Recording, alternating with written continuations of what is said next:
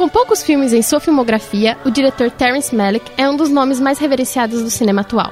O diretor é conhecido por ter certa mística e nunca concedeu uma entrevista em 40 anos de carreira. Outra característica importante é a beleza das imagens proporcionadas por suas obras. Além disso, uma curiosidade do diretor é que ele demora mais de um ano para montar seus filmes.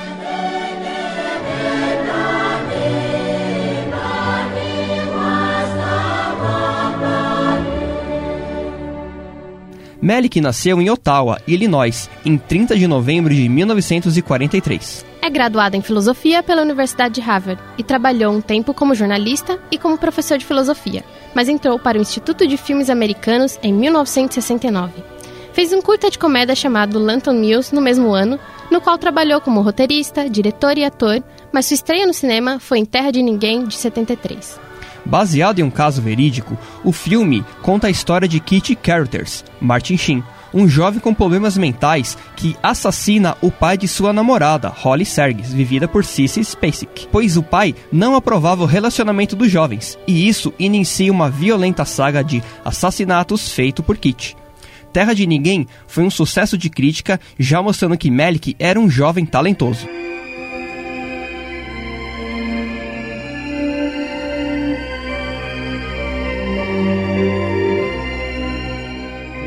Seu próximo filme, o romance Cinzas do Paraíso, foi com o jovem Richard Gere. Foi lançado cinco anos depois, em 1978.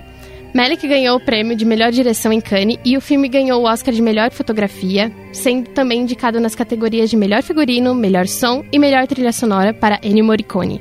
Depois do sucesso de Cinza do Paraíso e Terra de Ninguém, o diretor entrou em um longo hiato por 20 anos. Dizem que nesse tempo ele andava pelos Estados Unidos observando pássaros. Ele volta então aos cinemas em 1998 com o épico de guerra Além da Linha Vermelha.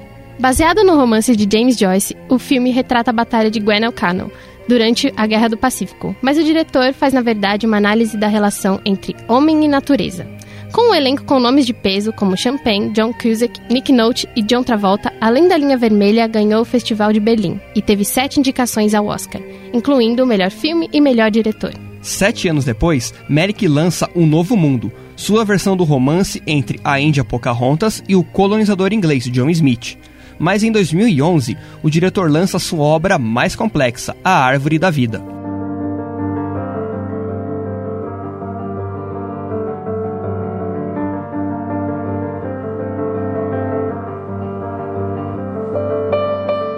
O filme foca na relação entre um pai, Brad Pitt, e seu filho e expande a ótica dessa rica relação ao longo dos séculos, desde o Big Bang até o fim dos tempos, em uma fabulosa viagem pela história da vida e seus mistérios, que culmina na busca pelo amor altruísta e o perdão.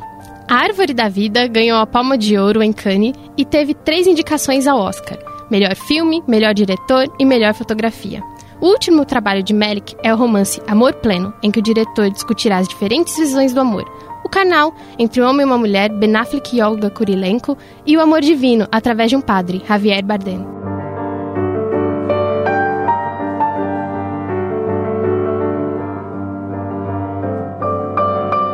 Essa é um pouco da carreira de Terence Malick, um diretor que tem poucos filmes em sua filmografia, mas um talento genuíno para criar imagens.